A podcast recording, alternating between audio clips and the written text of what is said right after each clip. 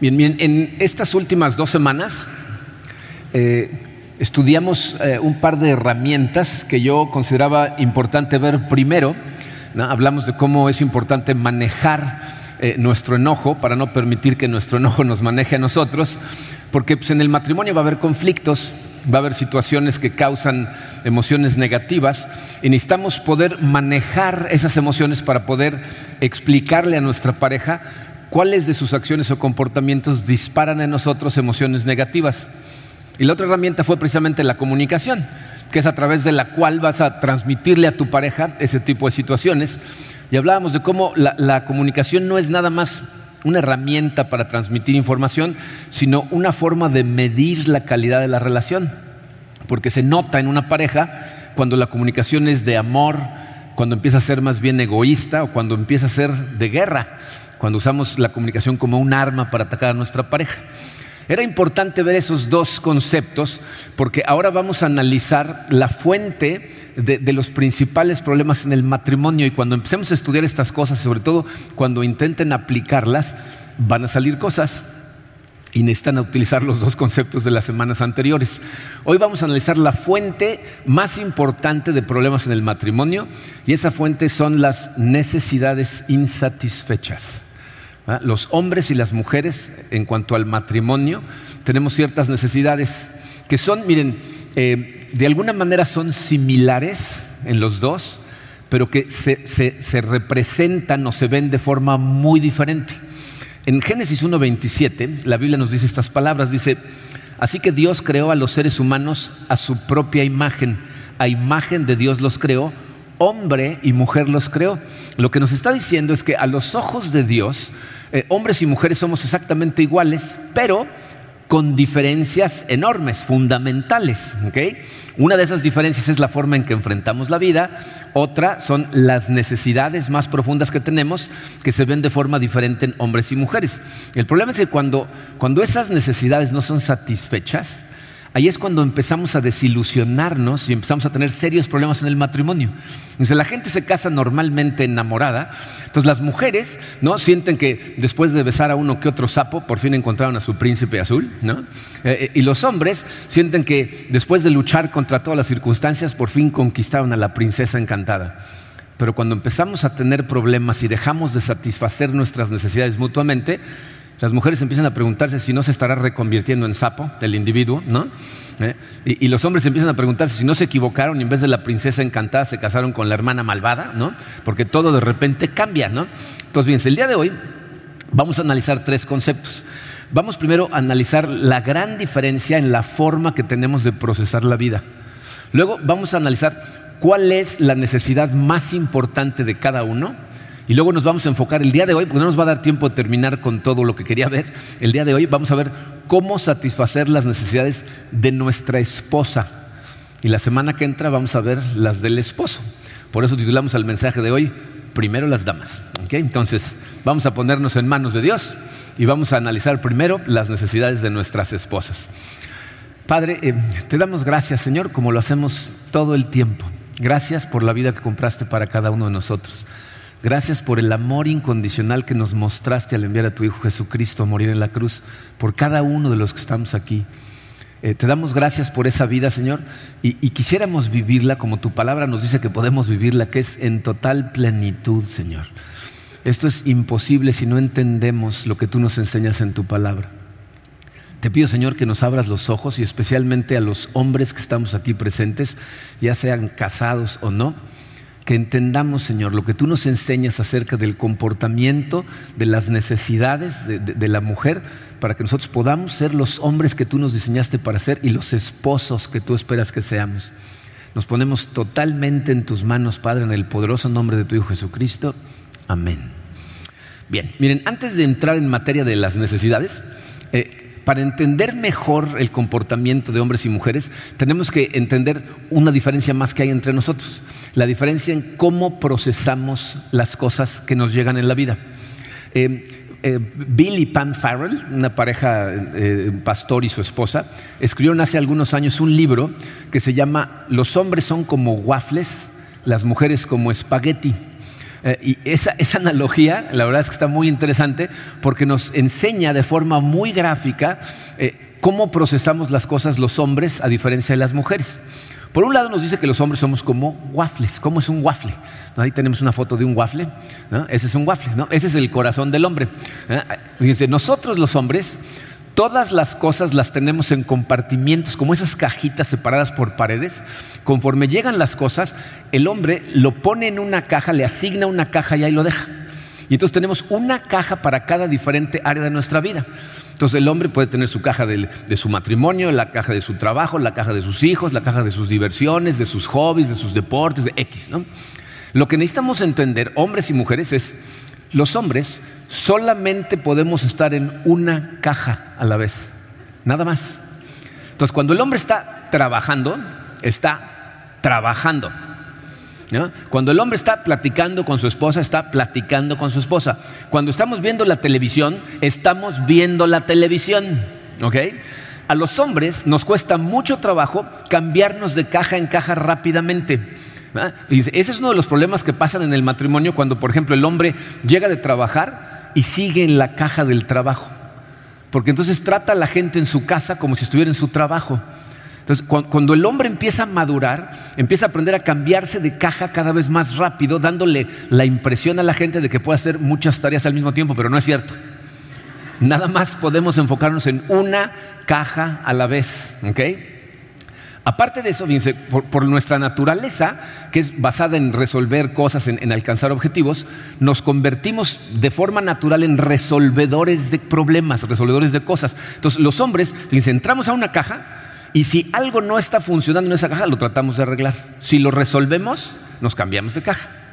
Si entramos a la caja y algo no funciona y lo tratamos de resolver y no podemos resolverlo, nos cambiamos de caja.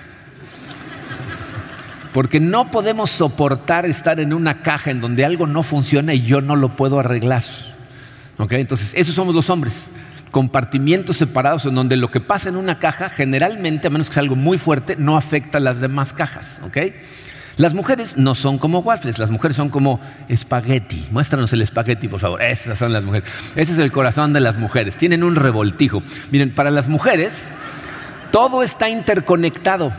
Así como los hombres todo lo tenemos separadito por cajas, y las mujeres cuando les llega cualquier situación, fíjense, es como un espagueti que les llega, le asignan una emoción y la echan al platón. Y, y aparte le hacen así, ¿no? O sea, todo está absolutamente interconectado. Por eso, miren, a simple vista, parece como que la mujer tiene la capacidad de, procesar en multitareas. ¿No? Si tú ves a una mujer en un día a día, puede estar hablando por teléfono con su amiga que está llorando en el teléfono, anotando una receta que están diciendo en la televisión, pateando a un niño que se está portando mal, ¿no? moviéndole a la sopa con el codo. O sea, están haciendo 20 cosas al mismo tiempo. Eh, pero la realidad es que no, no procesan en multitareas, eso es imposible. El ser humano no tiene esa capacidad de, de pensar en procesos complicados dos cosas al mismo tiempo. No puedes. Pero las mujeres, como todo está emocionalmente interconectado, entonces parece como que son multitareas, aunque no lo son. Pero así es como funciona la mujer. Todas sus emociones están totalmente interconectadas. Ahora, esa diferencia para algunas cosas es utilísima, pero para otras crea unos conflictos increíbles. Y hoy lo que vamos a ver es cómo eh, el satisfacer nuestras necesidades mutuas es muy complicado por la diferencia en cómo procesamos las cosas, como waffles o como espagueti. Pero ahorita vamos a llegar a eso. Primero tenemos que empezar a entender ahora cuáles son nuestras necesidades más profundas. Hay un versículo en Efesios 5, el, el versículo 33, que si lo lees con poco cuidado, te puedes pasar por él sin darte cuenta de lo importante que es. Previamente a Efesios 5:33, Pablo empieza a hablar desde por ahí del versículo 22, empieza a hablar del matrimonio y da un montón de cosas acerca del matrimonio. El versículo 33, si te fijas, es como una conclusión de Pablo a cuáles son las claves del matrimonio. Dice el versículo 33, eh, en todo caso, o sea, Pablo está diciendo, al final del día, en conclusión de todo lo que acabo de decir del matrimonio, dice, en todo caso, cada uno de ustedes ame también a su esposa como a sí mismo, ahí le está hablando a los esposos, y que la esposa respete a su esposo. Dice, ese versículo, que no parece tan profundo, nos acaba de decir cuáles son las necesidades más profundas de los dos. Dice, los hombres orgullosos de nuestra capacidad de resolver cosas, de alcanzar objetivos, queremos ser reconocidos por esas cosas. Y por eso, fíjense, la necesidad principal del esposo es sentirse respetado, sentirse admirado por su esposa, sentir que su esposa nota todas las cosas que trata de hacer y de resolver por ella. Ahora, las mujeres, ellas están interesadas en conectar para ellas lo más importante es la relación, las relaciones en general. Entonces, ellas lo que necesitan es sentirse profundamente conectadas con su esposo, porque esa es la relación más importante. Entonces, necesitan una conexión profunda con él.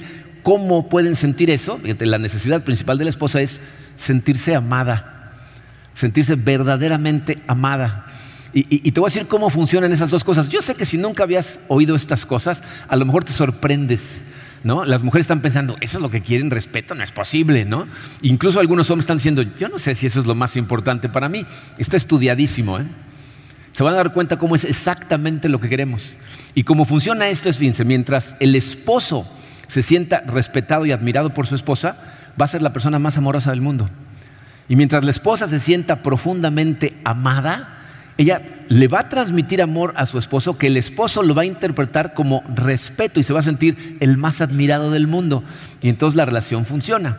Ahora, esas dos necesidades tan profundas también nos revelan cuál es el miedo más importante que tenemos cada uno de los dos. Dice, el miedo número uno del esposo es sentirse menospreciado. O sea, lejos de ser respetado y admirado, sentirse menospreciado, humillado, avergonzado. Es lo peor que nos pueden hacer porque nos da pánico. Y, la esposa, que ella, pues para ella lo importante es la conectividad, el miedo número uno es sentirse aislada, sentirse desconectada, de alguna manera sentirse sola. Fíjense, el miedo principal de una mujer es estar casada. O sea, las mujeres ven hacia el matrimonio pensando, por fin voy a tener una relación de conexión profunda, estar casada y sentirse sola, sentirse sin apoyo. Eso es su principal miedo.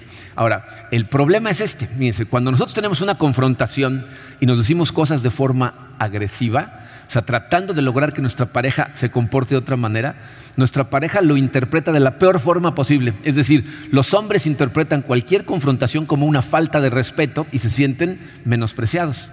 Y las mujeres interpretan las confrontaciones de los hombres como falta de amor y se sienten aisladas. Y como es lo que más miedo nos da, nos empezamos a enojar.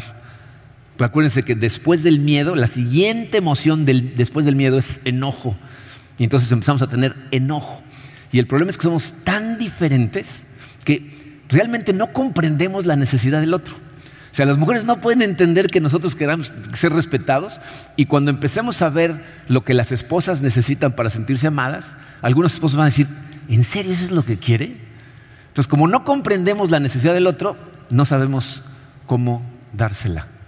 Y sin embargo, miren, hay un principio que rige las relaciones humanas que puede edificar a un matrimonio o destruirlo. Se llama el principio de la reciprocidad. Te voy a decir lo que eso significa. Fíjate, el principio de la reciprocidad dice, si yo me ocupo todo el tiempo de las necesidades de mi pareja, ella se va a ocupar de las mías. Ella se va a preocupar por mí. El problema es que todo el tiempo estamos tratando de empujar a nuestra pareja para que cubra nuestras necesidades. Pero el principio de la reciprocidad dice, no, no, no, tú no te puedes ocupar en que tu pareja haga lo que tú quieres para que tú estés bien. Tienes que ocuparte en lo único que controlas, que es en satisfacer sus necesidades. Entonces dice ahí, mi trabajo es satisfacer las necesidades de mi pareja. Eso es en lo que yo me tengo que enfocar, en cómo satisfacer las necesidades de mi pareja. Ahora, la pregunta para primero nosotros los hombres es, ¿cómo? ¿Cómo hago eso? ¿Cómo puedo hacer a mi esposa que se sienta amada? Y miren, a lo mejor les parece una pregunta muy obvia, especialmente a las mujeres les parece como que, ¿qué? ¿No saben? Y sin embargo, ¿saben cuál es una de las principales quejas que tengo de los hombres en consejería?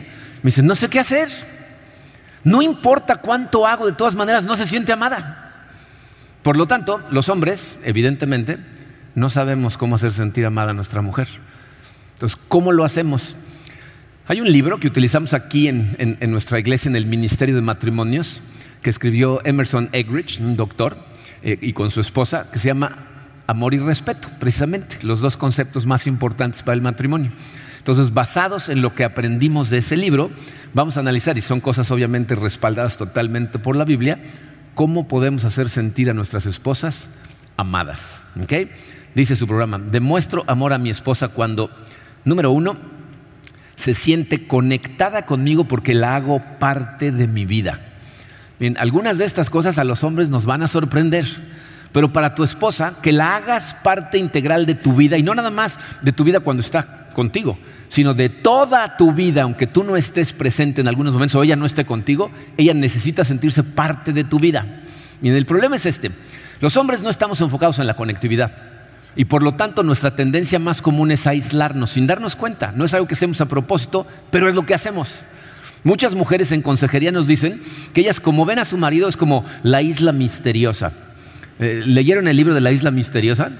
¿O han visto películas con islas misteriosas como King Kong o Jurassic Park, en donde hay una isla misteriosa? Fíjense cómo son las islas misteriosas. Generalmente están rodeadas de piedras, arrecifes y neblina, de manera que parece que la isla se está defendiendo del, mundo externo para que no se enteren qué está pasando allá adentro. ¿No? Bueno, así es como muchas esposas ven al esposo. Este parece que tiene unas defensas levantadas para que yo no sepa qué está pasando en su cabeza. No me deja acercarme, no me deja preguntar, me tiene aislada hacia afuera. Es algo que los hombres hacemos a veces sin darnos cuenta y sin embargo es crucial que tu esposa sepa lo que está pasando adentro de tu cabeza y de tu corazón para que se sienta conectada contigo. Si eso no sucede, fíjate, la, cantidad de problemas que pasan cuando esas cosas no suceden y los conflictos que nos causa. Cuando, cuando, tú llegas en la noche a tu casa, ya sea que tu esposa trabaje o no trabaje, cuando regreses en la noche, ella lo primero que empieza a hacer es una de dos, a contarte su día o a pedirte que le cuentes el tuyo. Cuando te empieza a contar su día, lo que quiere es crear intimidad, conectar contigo, que entiendas qué pasó y cómo se siente de lo que está pasando en el día. El esposo normalmente llega cansado, llega estresado, y lo que quiere, fíjense nada más la ironía, es desconectarse.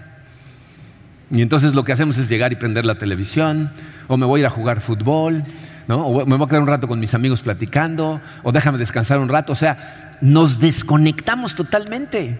Y ella lo que quiere es enterarse de qué pasó en tu día para, ser parte de tu vida. Miren, yo, me di cuenta del valor de esto cuando, cuando sin, sin, darme cuenta de lo que estaba haciendo, yo trabajé durante muchos años en el mundo secular, en el corporativo de una cadena hotelera. Y cada vez que llegaba yo a la casa, le platicaba a Karina todo lo que pasaba en el día. No, ¿qué crees? Fíjate, tal anda persiguiendo a tal. Y estos ya se pelearon. Y este me trata de no sé qué. Y le platicaba de todo mundo. ¿no? Entonces, cuando llegábamos a, tener una fiesta, del, una cena de la empresa o algo, yo nada más le tenía que decir, este es el que te dije que tal. Ah, y aquellos dos. Ah. Entonces, ella en, cinco minutos ya sabía quién era todo el mundo. Ya sabía quién la traía con quién, quién andaba correteando a quién, hasta estaba, ah, sí, efectivamente, ¿no? O eh, estaba, o sea, se sentía parte integral de mi vida. ¿no? Y, fíjese lo irónico de las cosas, ¿no? que cuando llegas tú a tu casa, llegas cansado y te empieza a preguntar tu esposa, ¿qué pasó? ¿Cómo te fue? Bien. ¿Qué sucedió hoy? Nada. ¿No? O sea, te sientes interrogado pensando en, no sé qué, porque ella lo quieres conectar y entonces la evitas y lo que haces es hacerla sentirse aislada, que es lo peor que le puedes hacer. Entonces las mujeres de alguna manera se sienten como la mujer de Cantares, fíjense Cantares 5, eh, dice, yo dormía, pero no mi corazón, y oí que mi amado llamaba a la puerta, abre mi amor mío, entonces me levanté para abrirle a mi amado, al oírlo hablar sentí que me moría, abrí la puerta a mi amado, pero él ya no estaba ahí, lo busqué y no lo encontré, lo llamé y no me respondió. Así es como se sienten las mujeres, que llega el marido y dicen, ay, por fin conversación, y el marido desaparece se mete a la isla misteriosa y aísla a su mujer. Entonces, ¿qué tenemos que hacer? tenemos que conectar. Pon atención cuando te cuente su día. Ahí les puse algunos consejos en su programa. O sea, cuando te esté contando su día, acuérdate, lo que quieres conectar.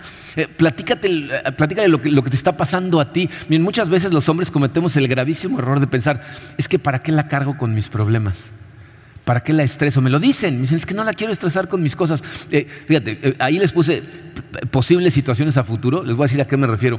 Hay una cosa que, que descubrí yo, que es una maravilla del diseño de Dios en el matrimonio. ¿Se han dado cuenta que a los hombres y a las mujeres no nos preocupan las mismas cosas? O sea, yo descubrí esto y me dio muchísimo gusto porque no le quería yo contar cosas a Karina porque no la quería preocupar. Entonces me decía, cuéntame, ¿qué te está preocupando? Entonces le cuento mi preocupación y me dice, ¿eso te preocupa? No te preocupes, hombre, eso va a salir bien, vas a ver. O sea, yo me di cuenta que a ella eso no le preocupaba y me fortalecía. Y luego ella me platicaba lo que le preocupaba a ella. Yo decía, eso te preocupa a ti, no te preocupes, no, hombre, eso está bajo control. Entonces Dios nos hizo de una manera que no nos preocupan las mismas cosas. Y estamos hechos para complementarnos en fortaleza cuando comentamos esas cosas juntos. Entonces, platícale, ve las cosas que crees que vienen y cómo vienen y vas a ver cómo te va a fortalecer. Esto se los pongo en cada mensaje. Salgan a caminar, salgan a pasear, sálganse un rato de su casa. A, lo mejor no es posible por la causa que sea, un bebé, lo que sea. Tienen que abrir un espacio para simplemente conversar. Pero lo que tienes que hacer es hacerla parte de tu vida. ¿Ok? Número dos, le demuestras amor a tu esposa cuando tratas de comprenderla sin resolver sus situaciones. Tienes que tratar de comprender lo que te está platicando sin tratar de aconsejarle qué tiene que hacer. Miren, esto es un problema para los hombres y espero que las mujeres comprendan cómo funciona esto. Miren, acuérdense que nosotros todo lo vemos en términos de cajas, compartimientos, ¿no? Entonces, si tú me llevas a una caja en donde hay un problema, lo que yo pienso es, obviamente quiere ayuda. Necesita que resuelva el problema. ¿Ok? Entonces, si me metes a la caja, yo lo primero que pienso es, quiere que le diga qué hacer. Eso es increíblemente frustrante para la esposa, que lo que está tratando de hacer es conectar. Todo lo que quiere es platicarte, todo lo que pasó en el día, y cuando tú empiezas a interrumpirla, no, bueno, es que ahí no debías haber hecho eso. Le tienes que decir, no te dejes, ¿no? O sea, cuando empieza a interrumpir, entonces, para ella es frustrante, te voy a decir por qué. Porque la resolución del problema para ella no es tan importante como el que tú te enteres cómo se siente por culpa del problema. Eso es lo que necesita que sepas. Cómo se siente ella por lo que está enfrentando, no que le digas qué hacer. Bien, estas cosas son muy interesantes. Em, hay una psicóloga eh, eh, escribió un artículo acerca de la comunicación entre hombres y mujeres y antes de escribirlo estuvo entrevistando a mucha gente. Y entrevistó a una chica que tenía la peculiaridad de que tenía un grupo de amigos y un grupo de amigas por separado. Entonces le dijo, ay, tú me sirves muy bien porque me vas a ayudar. Dime, ¿cómo se comunican? ¿Cuál es la diferencia? Dijo, ¿se cuentan igual sus problemas? Y la chica le dijo, pues sí, la verdad es que las mujeres llegan y cuentan problemas y los hombres igual llegan y cuentan sus problemas. Dice, ¿y responden diferente? Dice, ah, no, no, las mujeres, cuando una mujer cuenta su problema, todas las mujeres lo que hacen es afirmar sus emociones. Dice, ah, yo sé cómo te sientes, yo me sentiría igual, pobrecita, todas la afirman sus emociones. Dice, ¿y los hombres? Dice, no, los hombres no. Los hombres todos empiezan a opinar cuál sería la manera de resolverlo. Todos están discutiendo hasta que llegan a una conclusión y todos cambian de tema no tiene que ver nada con las emociones. Entonces imagínate los conflictos que eso crea. Cuando tú empiezas a decirle a tu esposa lo que tiene que hacer, cómo tiene que resolver los problemas, tu, esposa se empieza a enojar porque le estás desconectando. Y entonces empieza a responder de forma agresiva y tú te empiezas a sentir ofendido porque no agradece el que tú amablemente le estás resolviendo la vida. ¿No? Entonces, y empiezan a y ninguno de los dos entiende por qué el otro se está enojando. Bien, ¿saben qué es muy simpático? La siguiente es que vayan al cine a ver una, comedia romántica. Fíjense cuando en la escena de la película les pasa eso a un muchacho y una muchacha en, la película y cómo la, mujer se empieza a enojar porque el otro no le escucha y el otro se empieza a enojar porque no lo aprecia y voltea a ver la cara de la gente. Cuando la mujer se siente frustrada, todas las mujeres hacen cara de, este infeliz, insensible, ¿cómo la puede tratar tan feo? Y los hombres tienen cara de signo de interrogación. Y cuando la mujer responde agresivamente, los hombres entonces, esta es una bruja, tráiganle una escoba, mira nada más, ¿no? Malagradecido, ¿no? O sea, no entendemos el comportamiento del otro. Entonces imagínate la cantidad de problemas que tenemos por eso. Entonces fíjense, para eso tenemos un consejo de la Biblia. Primera de Pedro, capítulo 3, versículo 7, la primera parte dice, en cuanto a ustedes los esposos, sean comprensivos con sus esposas. El consejo de Pedro es, trata de comprender a tu esposa. Fíjate que no dice, sean comprensivos y resuélvanle todos sus problemas. Dice, compréndela, punto.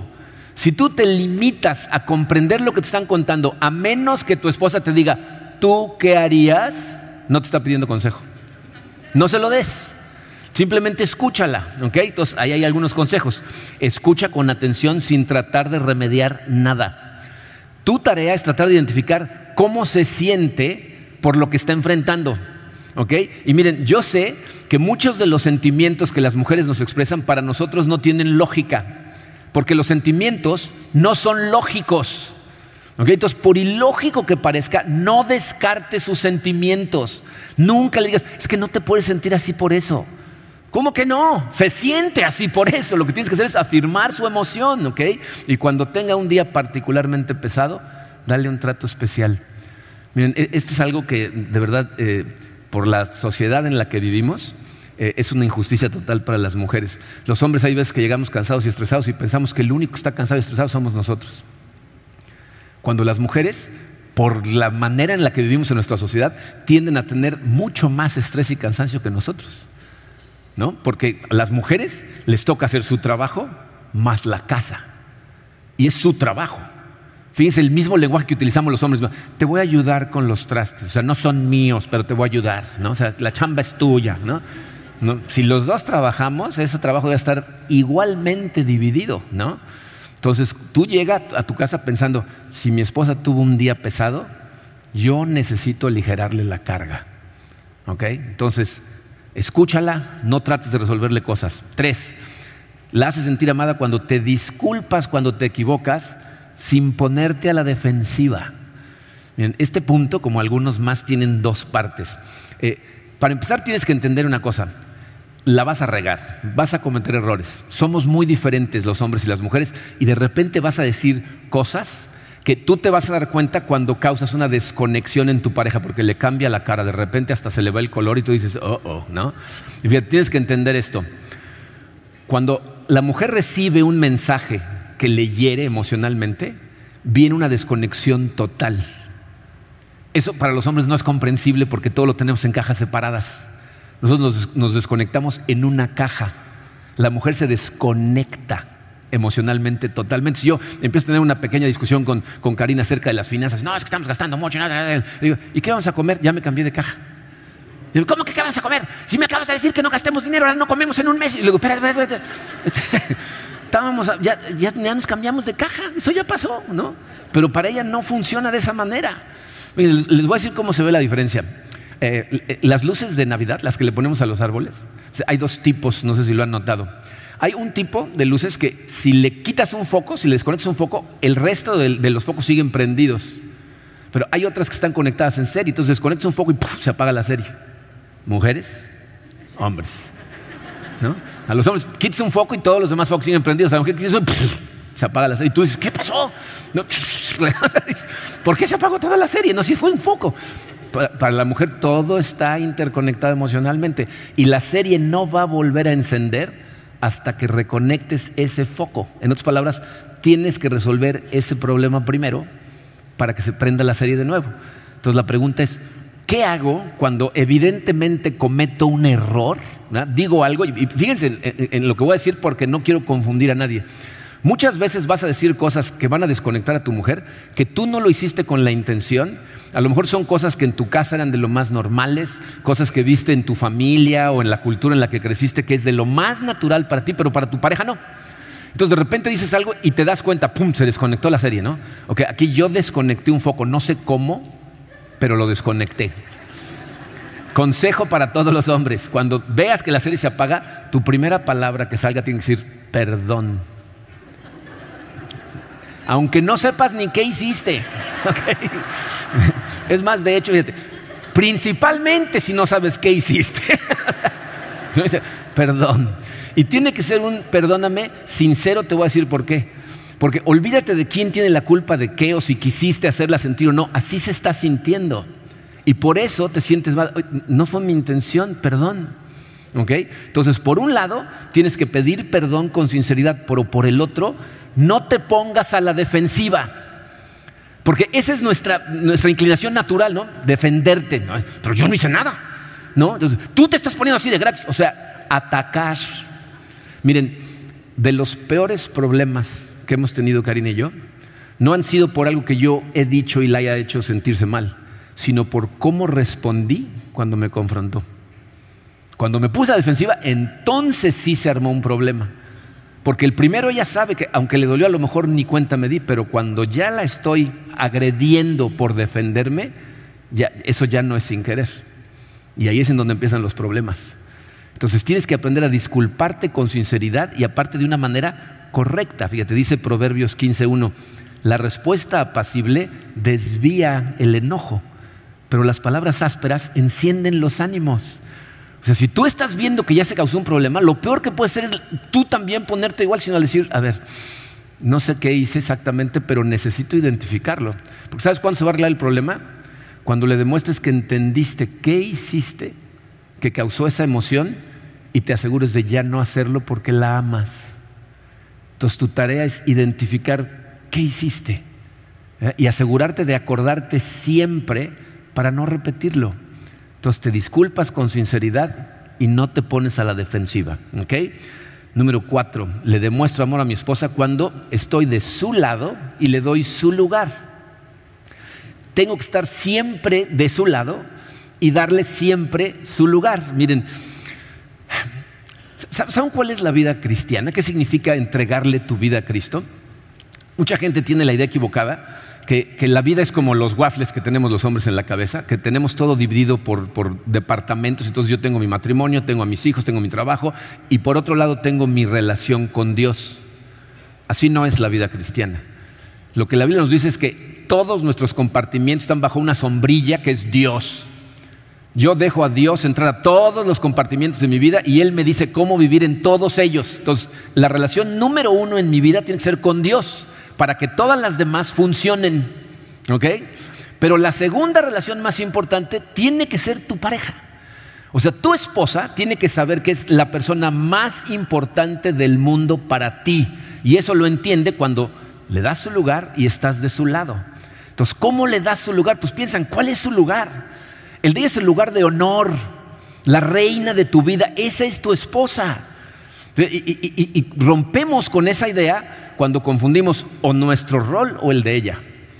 ¿Eh? La semana pasada les decía, si tú confundes tu rol como esposo y de repente te crees que eres el papá y empiezas a tratar a tu esposa como si fuera otro de tus hijos y la estás tratando de educar, eso no es darle su lugar. No le estás dando un lugar de honor.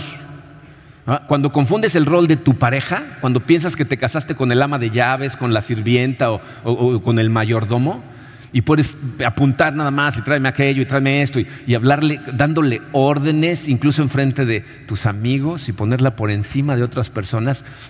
Eso no es darle su lugar, necesitas darle su lugar. Y aparte necesitas estar siempre, siempre invariablemente de su lado, estar con ella. Mira, lo que tu esposa quiere es que tú seas su héroe, su defensor, el que lucha sus batallas. Y, no se confundan, no estoy diciendo, por, ah, entonces sí le tenemos que resolver todo. No, no estoy hablando de eso. Estoy hablando, fíjate, especialmente de batallas que tu pareja no puede pelear. ¿Saben cuál es eh, el lugar en donde veo esto de forma más drástica? En los hombres que no han cortado el cordón umbilical y le dan el primer lugar a su madre que a su esposa. Cuando eso pasa, generalmente siempre va a haber problemas entre la suegra y la nuera, siempre. Y si el hombre no es la persona que lucha esa batalla por su esposa, su esposa la va a perder, porque no tiene la capacidad de ganar esa batalla. Tú como hombre tienes que luchar esa batalla. Y no estoy diciendo que vayas y te agarras contra tu mamá, sino que vas y le dices a tu mamá, mamá, te amo con todo el corazón, pero esta es mi esposa, ella y yo somos uno, y necesitas tratarla con el amor que me tienes a mí, porque si no, nos vas a ver muy poquito. ¿Ok? Sea, yo la voy a traer siempre y cuando le des su lugar como mi esposa. Eso es estar de su lado. Fíjense cómo termina Primera de Pedro 3.7. Leímos la primera parte, ¿no? que dice que debemos ser comprensivos con nuestras esposas. Dice, denles el honor que le corresponde. O sea, dales la honra, el lugar que merecen, como el número dos en tu vida solamente abajo de Dios. ¿Cómo hacemos eso? Pues invariablemente, mira, hazte de una vez al hábito de hablar siempre las cosas positivas de tu esposa. Esté ella o no, siempre habla bien de tu esposa. Hay pocas cosas que me molestan tanto como ir un hombre a hablar mal de su esposa. ¿Creen que nos vamos a reír porque estamos puros hombres? No, no de verdad me molesta profundamente, porque esa debería ser tu relación más importante. Dale su lugar en todo momento. Enséñale a tus hijos desde chiquitos. No le hables hacia tu mamá. Pídele una disculpa. Tu mamá la respetas. Desde que tienen uso de razón necesitas estárselos diciendo siempre. Y entonces ellos crecen honrándola a ella también. Entonces, de su lado, apoyándola. Número cinco, le demuestro que amo a mi esposa cuando estoy comprometido con ella y con la familia. Miren, em, como les decía al principio de, esta serie, tristemente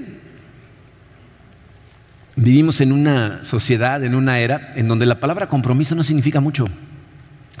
Eh, da miedo ver a la velocidad a la que la gente entra y sale de relaciones. ¿eh?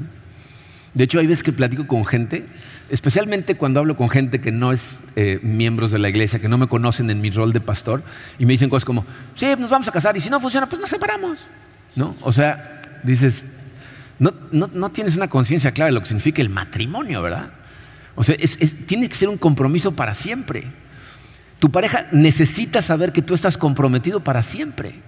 Especialmente la esposa. Miren, la inseguridad de perder a nuestra pareja nos afecta a los dos pero porque la mujer, su principal preocupación es la conectividad, a la mujer le preocupa mucho más el ser abandonada por su esposo. Y aparte, miren, esto es algo que eh, la verdad es que yo lo había visto de forma muy distorsionada, la injusticia de la sociedad en este momento, eh, principalmente hacia la mujer. Hace algunos, muchos años, yo lo veía al revés, yo pensaba que la injusticia era para los pobres de nosotros los hombres. ¿no?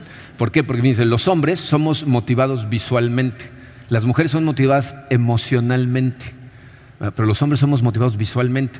Entonces yo decía, mira nada más el bombardeo del mercadeo sexual, ¿no? Todo lo venden a través de cosas sexuales. Entonces los pobres de nosotros tenemos que andar por esta sociedad como caballos, ¿no? Así para sin voltear a ver anuncios ni ver películas, porque todo es un bombardeo, ¿no? Visual. Pero luego Karina me abrió los ojos a ser consciente de con lo que tienen que lidiar las mujeres. Piensa en eso mismo, piensa en el bombardeo de imágenes. ¿Te das cuenta con lo que está compitiendo tu esposa? Sabiendo que tú eres motivado visualmente y que eh, ellas van a envejecer, que por más ejercicio que hagan y coman sanamente no se van a ver como cuando tenían 20 años. O sea, empiezan a tener un miedo y una duda de, ¿me va a seguir amando igual? ¿Va a seguir estando ahí para mí, pase lo que pase? E, e, e, el grito de las mujeres, otra vez, la mujer de Cantares 8:6, es grábame como un sello sobre tu corazón, llévame como una marca sobre tu brazo. está diciendo ahí, quiero ser parte integral de ti, que yo sepa que no hay forma en que nos vayamos a separar, que no importa qué pase, aquí vas a estar. Hace algunos años hicimos un estudio de un libro, eh, un estudio bíblico, un devocional, de un señor que se llama Robertson McKilkin. Eh, y al principio del libro nos daban un resumen de la vida de este hombre. Y entonces contaban que él y su esposa Muriel habían sido misioneros durante muchos años en el sureste de Asia. Y cuando regresaron a Estados Unidos a él le dieron un puestazo, lo, hicieron rector de la universidad y del seminario cristiano en Columbia, que es uno de los seminarios más reconocidos en todo el mundo, de hecho, y, el individuo hizo su trabajo por años de forma excepcional, era una de las personas con mayor influencia en los centros evangélicos, etcétera, ¿no? Y de pronto se retira cuando estaba en el pináculo de su éxito y se retira para quedarse en su casa a cuidar a su esposa, a la que acababan de diagnosticar con Alzheimer. Y eso causa un revuelo entre todo el mundo eh, evangélico. Eh, se escriben artículos acerca de él, pastores predicaban acerca de su dedicación a su esposa, y él confiesa que no entiende por qué tanta laraca, ¿no? O sea, simplemente me quedé a cuidar a mi esposa, ¿por qué se sorprenden? Y platicando con el doctor de su esposa, el doctor le explicó por qué la laraca. Le dijo, mira, cuando, cuando un hombre se enferma de una cosa tan seria como Alzheimer, estadísticamente la mayor parte de las mujeres se quedan, pero cuando es la mujer que se enferma, la mayor parte de los esposos se van, la abandonan. ¿Se imaginan cómo se sienten nuestras esposas cuando escuchan estadísticas como esa? Que no saben si algo cambia drásticamente, si ahí vas a estar. Si cuando más te necesiten vas a salir corriendo, necesitas demostrarle a tu esposa todos los días con tus acciones, con tus palabras, con la forma en que la amas, que tú no te vas a ir a ningún lado sin importar qué se tambalea a su alrededor. Que de veras sepa ciencia ciencia que tú no te vas a ir. Y te pregunto, ¿lo sabe? A juzgar por la manera en que has estado viviendo tu vida como esposo, ¿está convencida? Eh, ¿Saben cuál es el, reto con toda esta información? Dice, el flujo de amor y respeto crea un ciclo en el matrimonio. Cuando ese ciclo es positivo, le llamamos el ciclo energizante porque le inyecta energía a la relación y se ve de esta manera. Dice, el amor de él motiva el respeto de ella y el respeto de ella motiva el amor de él que motiva el respeto de ella. Y entonces ese ciclo es un ciclo que es positivo y entonces cada vez hay más energía y más fuerza y cada vez es hacia arriba de una mejor manera. El matrimonio se superfortalece. Pero cuando ese ciclo se da de forma negativa, entonces se llama el ciclo alienante porque nos tiende a separar y se ve de esta manera. ¿ah? Sin amor, ella reacciona sin respeto. Y sin respeto, él reacciona sin amor que le hace a ella reaccionar todavía con menos respeto y a él con menos amor, y entonces empieza a ser un ciclo negativo, degradante y decadente que termina por destrozar a la relación. Les voy a decir cuál es eh, el problema con eso. Romper el ciclo alienante es muy difícil. Cuesta mucho trabajo, les voy a decir por qué. Porque la única forma de arreglarlo es que uno de los dos empiece a tomar acciones de amor hacia su pareja de forma incondicional tiene que empezar a hacer las cosas que satisfacen la necesidad más profunda de su pareja, sin importar si el otro responde positivamente o no.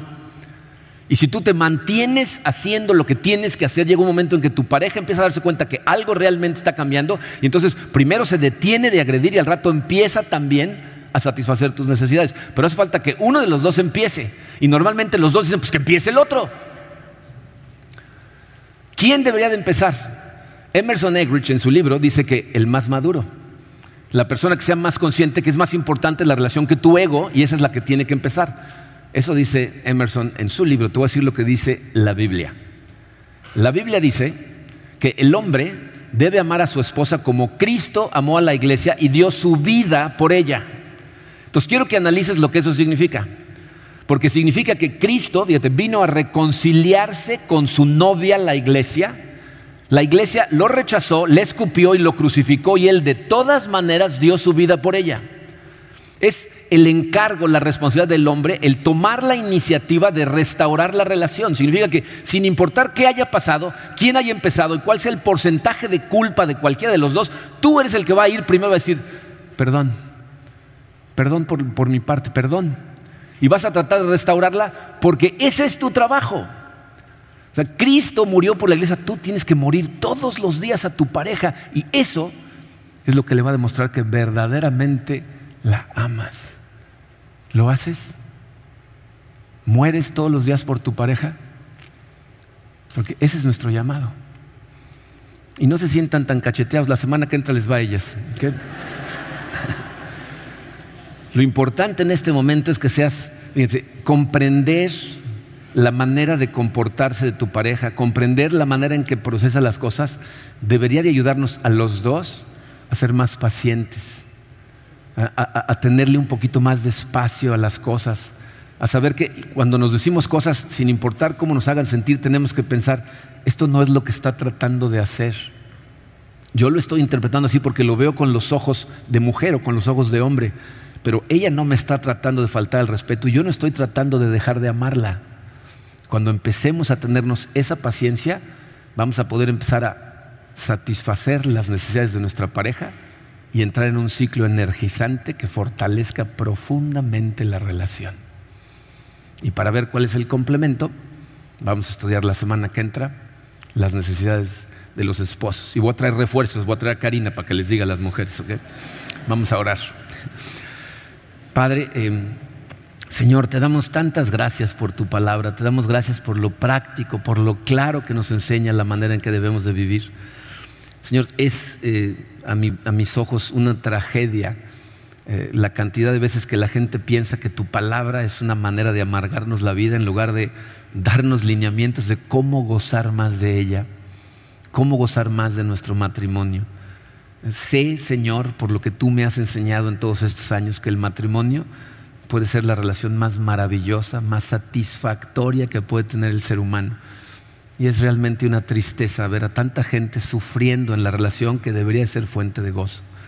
Te pido, Señor, que nos des humildad, que nos ayudes a darnos cuenta de cómo nosotros mismos estamos causando tantos problemas al ser egoístas, al estar exigiendo lo que nosotros queremos en lugar de preocuparnos por proveer lo que nuestra pareja necesita.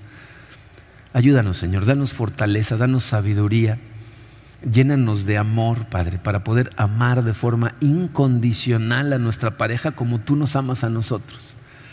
Te pido, Señor, que seas tú nuestra fortaleza. Te pido por cada una de las parejas y de las personas que están aquí presentes, Señor, para que seamos solteros o casados, entendamos, Señor, que lo más importante que tú nos enseñas es a amar y que la única manera que podemos hacerlo es a través de ti. Llénanos, Padre. Ayúdanos a ser un reflejo de tu luz y de tu amor para que la gente sepa que hay un Dios del universo que nos ama y que lo que más quiere es que gocemos profundamente de la vida para su gloria. Nos ponemos totalmente en tus manos en el poderoso nombre de tu Hijo Jesucristo. Amén.